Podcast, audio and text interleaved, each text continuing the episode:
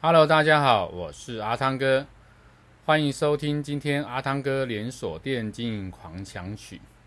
阿汤哥今天要跟大家分享的主题是关于啊薪资保密的主题。那今天跟大家聊到底为什么薪资必须得去做保密的动作？呃，我想在很多的连锁企业，呃，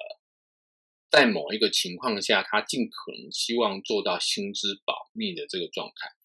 那关于薪资保密的这个部分呢，啊，我们在整个这个保密动作里面是为了什么？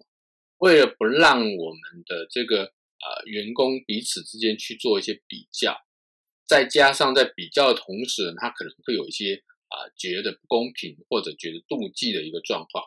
比如说，他会觉得，哎，我做的事情也没有比他少，为什么他领的比我多一千多两千呢？那如果有这样一个比较心态的话呢，最终会造成整个团队之间会有一些隔阂，那也会造成整个团队在运作上面，在工作上面的气氛呢，会开始产生一些啊不好的一个状况。所以呢，在薪资保密里面呢，我想这一块啊啊，每一个店老板或者啊你在经营的连锁店，你必须得去。好好的思考，你是否要做到薪资保密？那在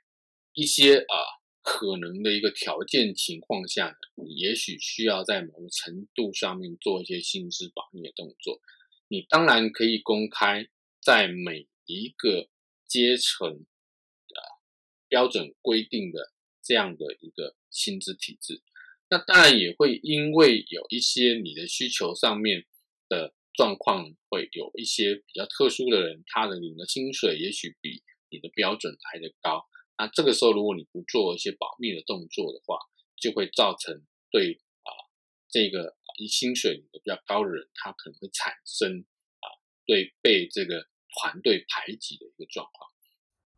这是这一集跟大家分享的主题，欢迎您继续收听下一个主题，拜拜。